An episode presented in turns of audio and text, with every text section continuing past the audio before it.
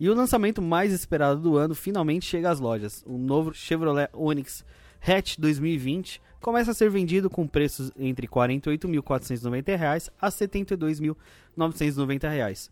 O carro mais vendido do Brasil chega em sua segunda geração, agora 23 cm maior em comprimento, com motores 1.0 aspirado ou 1.0 turbo, os dois de 3 cilindros. Os câmbios podem ser manual de 6 marchas ou automático de 6 marchas, mas o grande destaque, além do pacote de equipamentos bastante generoso, fica para as 5 estrelas no Latin Cap, uma prova ali de crash test que certifica a segurança do veículo, e os controles de tração e estabilidade e 6 airbags como item de série em todas as versões. Outra apresentação que aconteceu foi a do Polo e Virtus GTS. As versões esportivas da dupla da Volkswagen foram mostradas, mas ainda não temos preços, que eles começam a ser vendidos apenas em janeiro ou fevereiro do ano que vem.